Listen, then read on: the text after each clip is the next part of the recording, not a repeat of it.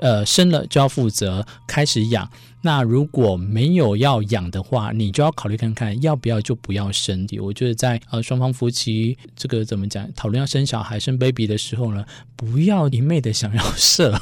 想要爽，反而要看看到底能不能让你们彼此呢有一个共同的决心，这也是很重要的事情。文学家家家教一定，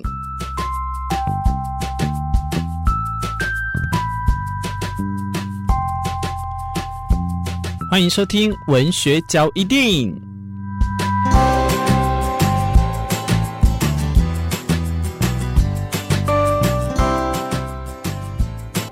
我记得在做了那一集疫情期间呢，导致离婚率上升的内容之后啊，不知道是引起共鸣还是大家都想疯狂的砍杀另外一半猪队友哦。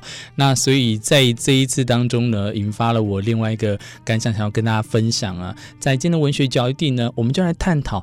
到底啊，我们的这个台湾的部分呢，对于我们的离婚情况下，到底是怎么样的一个念头跟想法？当然，我们都知道，一定是忍无可忍，你才想要提出离婚呢。所以我透过在网络温度计的大数据关键引擎提供数据，跟大家来分享，调查出啊，我们对于台湾人离婚的十大原因。首先，如果你要是把那一张纸拿出来要跟你的老公摊牌的话，一样。先不要听这一集。哎呀，人家都说嘛，劝和不劝离啊。但是时至今日啊，有时候不管看到家暴的新闻事件，还是说真的这样苦苦的被呃很多人看着上一代父母这样子被这怎么讲彼此牵绊锁住之后呢，都无法发挥自己追寻的自由。有时候呢，劝离也不是不好的一件事情啊。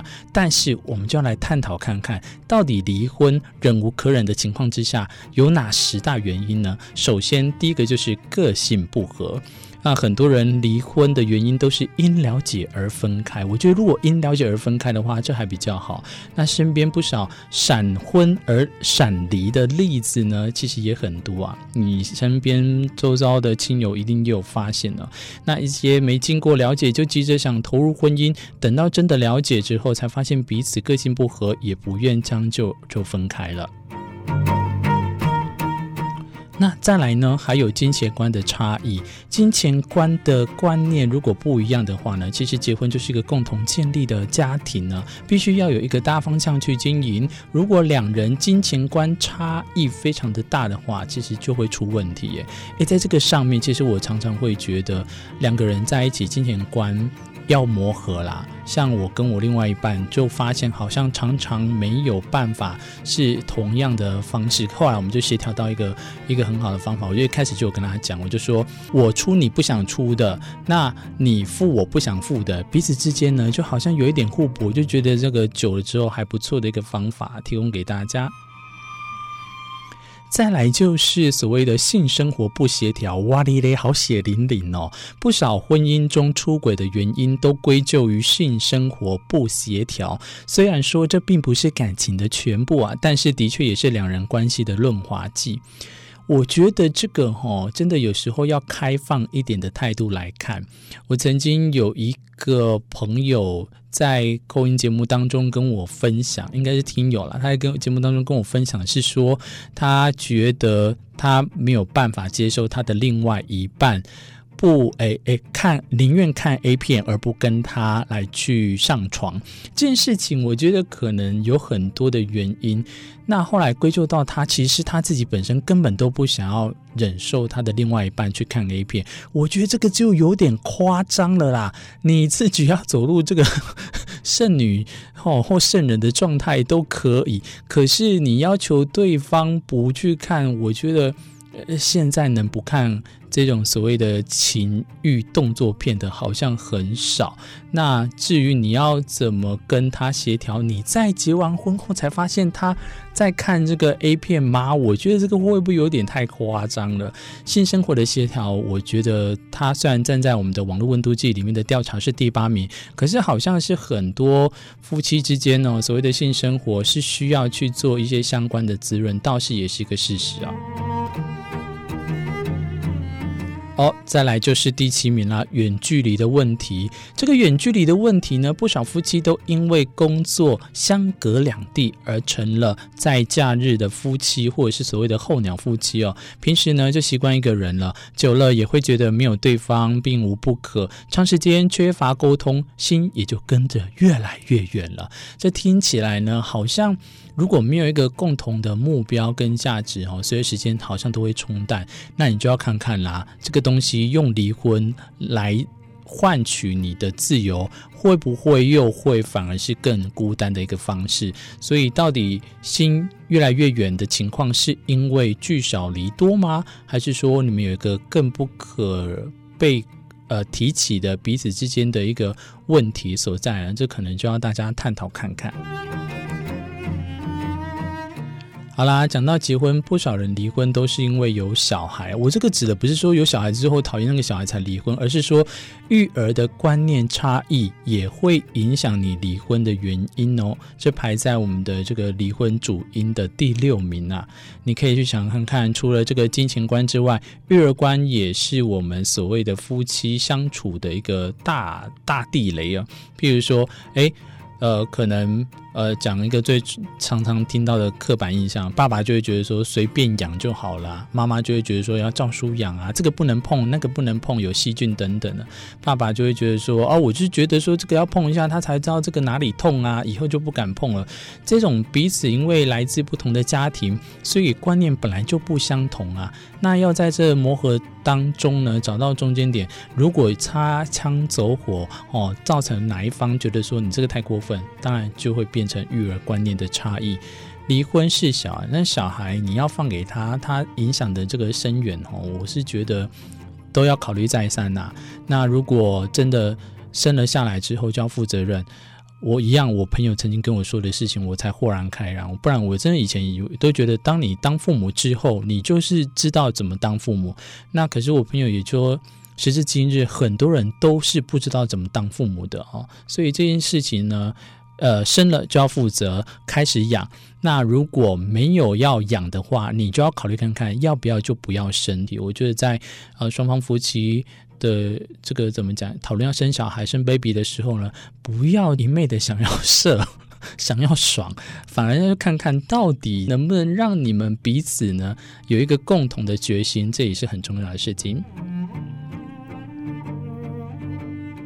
你有没有开始很害怕？就是讲到这样子，到底是要不要离婚啊？还是算了，不要结婚哦？不要结婚就不会有所谓的离婚，但是结了婚也不一定会离婚呐。我们继续看网络温度计所谓的离婚主因第五名哦，婆媳关系。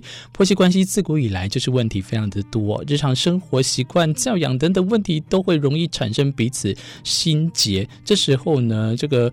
呃，老公对于婆媳之间的协调呢，就变得非常的重要。这个是大家都知道。第四名就是所谓的赌博欠债了。在赌博欠债这种不良好的嗜好当中呢，一旦碰到了，就是看不见底的大坑。有诶、我的大学同学他就跟我讲哦，他的父母就因为有一方呢，这个长期的赌博，造成这个家庭呢失和的很严重哦。那这时候更不用讲，如果家里又出现一个啃老族的话，你看那这该怎么办呢？真的是大家非常注意的部分。生子压力也会是我们的离婚主因，占据第三名。它的理由是现代人呢普遍晚婚，不少的家庭仍有传统的观念，生育的问题也成了压力，长期背负着这个长辈的期待。夫妻如果又没有共识的话，一个人生活或许更开心。我觉得这个有时候吼也可以做一集来来放在当初，你还记不记得有一个年代，好像很多人都很愿意去啊、跟我们的这个外籍的。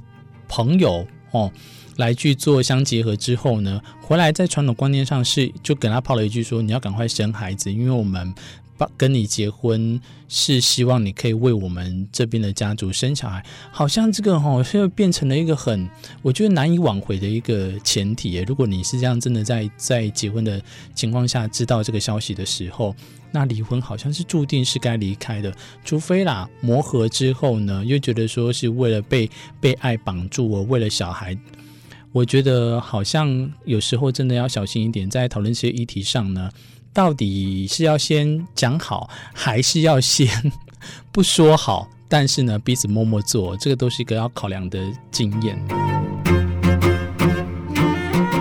当然呢，再来就是第二名啦，家庭暴力。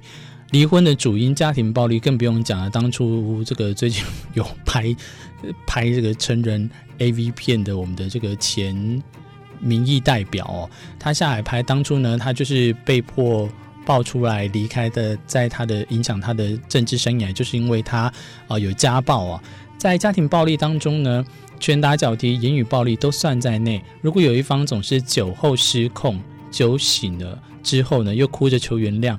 歹戏拖棚的这个一次次情况下，任谁都会说不受不了。我觉得，所以这个能不能把酒驾也放？诶，不是酒驾，酒精 放在一起。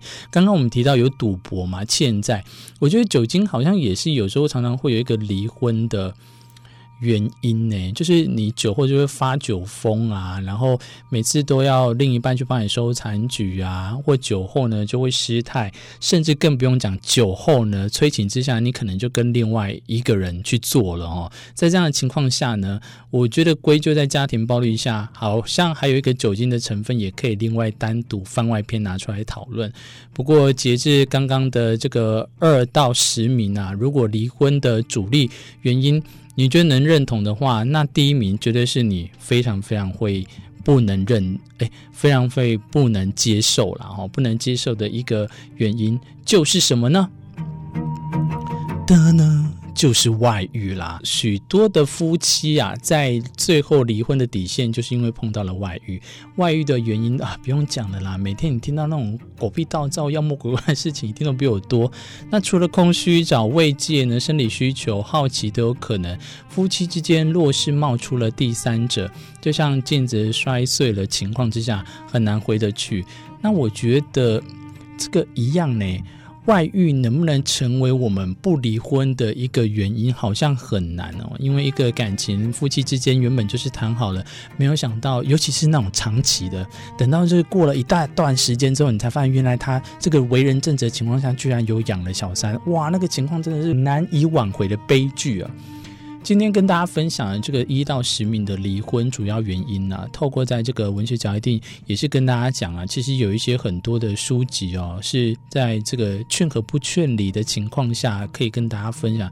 但是我觉得，与其你要去找书籍或者去找这种就是心理的自怨自艾的话，倒不如真的有时候可以找信任的亲友哦，把它讲出来，看看你们可以去怎么做。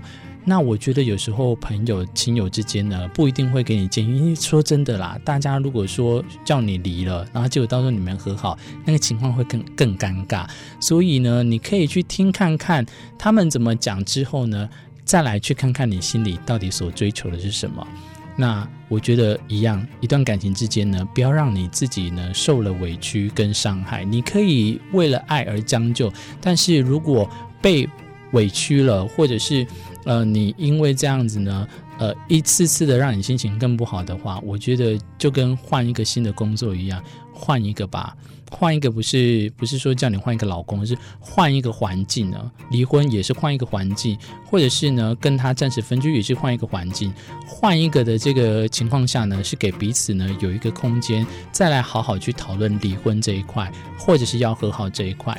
希望透过今天的文学角一定，我是明志，跟大家分享到这边，下一集再相会喽，拜拜。